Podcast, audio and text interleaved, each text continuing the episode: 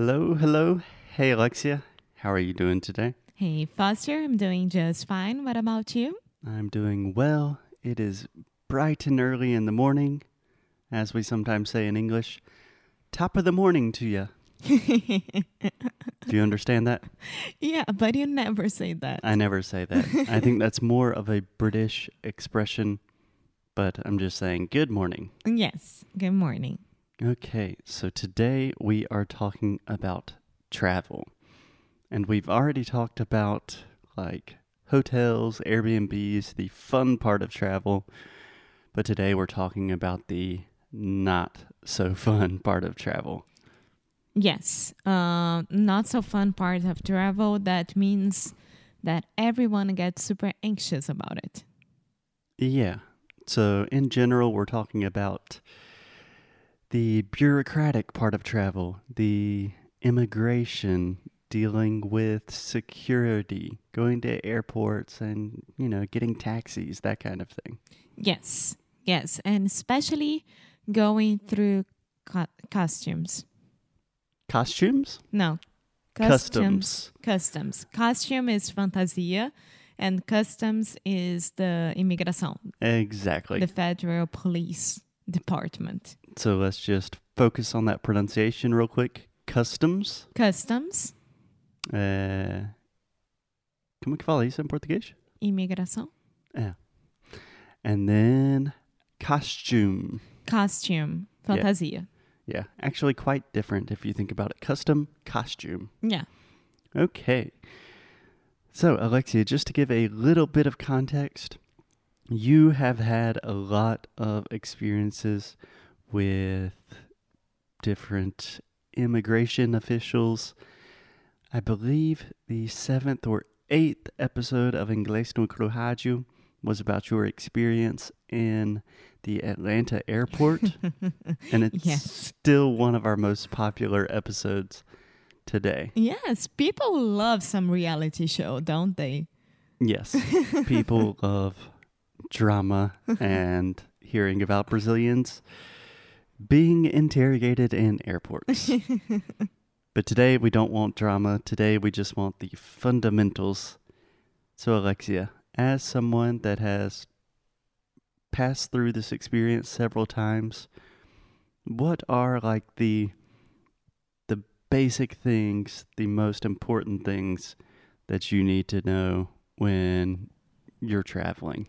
I would say how to understand what they are asking because it won't be more than what's your name, what's your last name, where are you going to, where are you coming from, what are your plans about your travel, are you going to work, are you going to um, just on holidays, you know?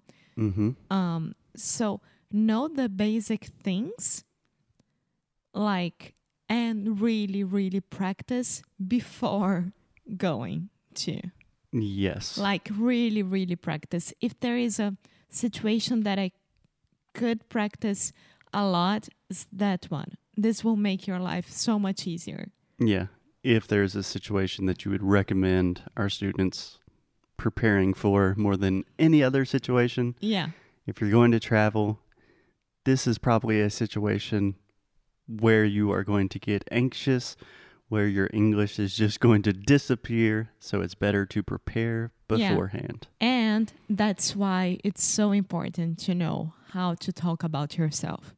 That's why we always say, like, if you know how to present yourself, how to talk about yourself, what you do, e- everything, everything will be easier. Yeah, absolutely. Can I give you a couple of my personal tips? Mm-hmm. Like when I'm traveling to Brazil, in general, it's not as difficult for me to enter Brazil as an American compared to you as a Brazilian entering the US. Nowadays, who knows? But in the past, when I was traveling to Brazil, but I have a couple of tips. You had a bad experience in England, in London. Yes, can I give you a couple of tips for my Portuguese, please? yes. Okay. Tip number one when I was traveling to Brazil and I was a little bit nervous about my Portuguese, first, I always tried to speak to someone in, on the plane because the plane is full of Brazilians, and normally I'm sitting beside a Brazilian, and I can say, ah, qual seu nome? and they're like, "Eh, Pedro. I'm like, where are you from, Pedro? And I'm from Sao Paulo.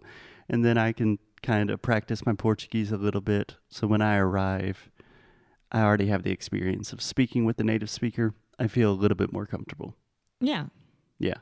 And tip number two on the plane, in the airport, before the airport, I'm always listening to Brazilian music, listening to podcasts in Portuguese, watching movies in Portuguese on the plane, just to get my brain transitioning into Brazilian mentality. Does that make sense? Yes. I think when you are in the airplane, some people can sleep. I can't that much. So I am always watching movies and not using subtitles in English or anything just to get my mind settled to English only. Yeah, for sure.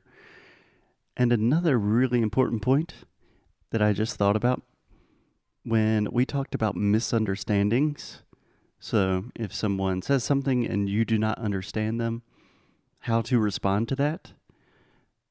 Those are super, super important. Those expressions, those phrases will be very useful because, like Alexia was saying, when you're going through immigration or talking to airport officials, there's usually not that many questions. No. It's like, what are you doing here?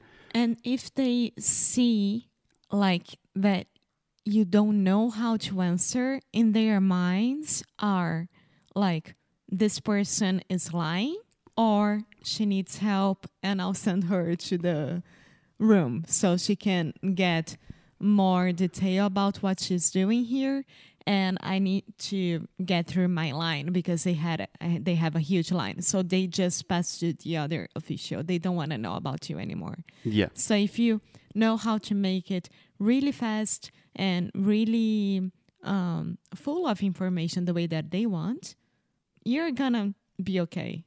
Yeah. It's not that easy. I am always, always super anxious about it because I'm so worried about the other person. Like, is it a nice person? Is it not a nice person? They having a good day. Yes. And it's, oh my goodness, it's so hard. Yeah. It's a sad thing, but it is very true. Linguistic discrimination is a very, very real thing. And not only that, in my case, it's a woman traveling all by herself, going to see her boyfriend in the United States. I mean, Yeah. I mean, also, if your story fits a specific profile, but if you are very confident with your answers, I'm just imagining every time I go to Brazil,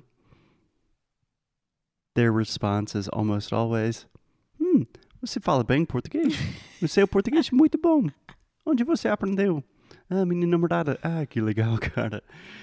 And, you know, all day they probably speak to Americans that speak no Portuguese. So when they have an American that speaks Portuguese, they think, oh, yeah, okay, this guy's cool in our country. yeah.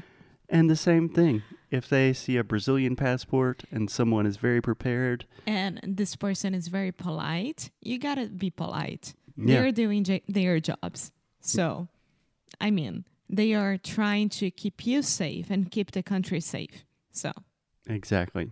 So I think the most important thing, the moral of the story today, know what you're gonna say. Practice before. yes, prepare, make your scripts, listen to the repetitions, do that process again approximately 1,000 times, and you'll be good to go. Yes, exactly. And we all still have a little bit of time before we are going to travel internationally again, probably.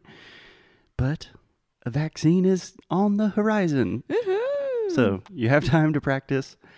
And I think that's it. that's it. Cool. We will see you guys tomorrow. Thank you, Alexia. As always, keep up the good fight. And lose well. Bye.